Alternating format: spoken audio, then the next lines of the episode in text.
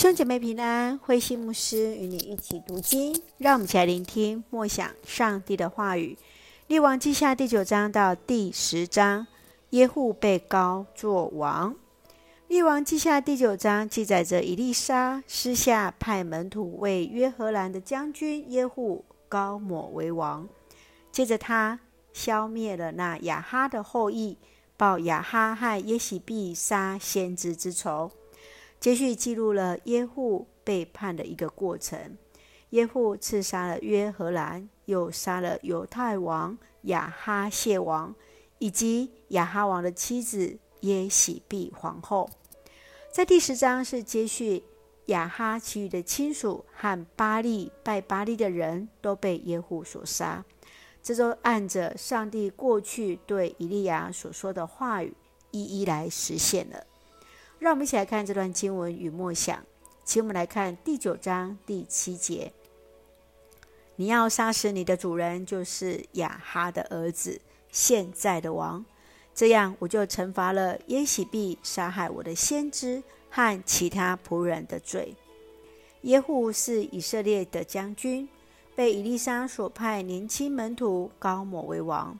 耶户随即趁着约荷兰养伤之际，先发制人，取得了政权，灭绝了亚哈的家，以报了那过去亚哈和耶洗必杀害先知和仆人之罪。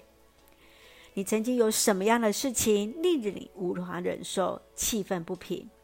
如果你是耶户，你会如何回应先知给予你的话呢？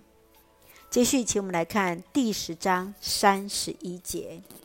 可是耶户没有全心遵守上主以色列上帝的律法，相反地，他仿效耶罗波安的行为，领以色列人犯罪。耶户为王之后，他用了聪明的方式扫除了所有拜巴力的人，得到了上主的称赞，一许赐福给他的子孙世代为王。然而他却没有智慧的带领以色列人，因为他竟然。带领百姓去拜金牛，而来得罪了上帝。你认为要如何在任何的情况都能够专心依靠上帝呢？愿主来恩待我们，让我们始终聪明的人来做上帝所喜悦的事情。请我们一起用第十章三十节作为我们的金句。你已经对亚哈的子孙做了我认为对的事，因此我应许你。你的后代要继承你做以色列的王，直到第四代。你看，当我们看见当耶户做了上帝认为对的事情，上帝就要大大的赐福在他的子孙当中。然而，当他一忘记的时候，来违背上帝的时候，上帝就将惩罚也放在他的里面。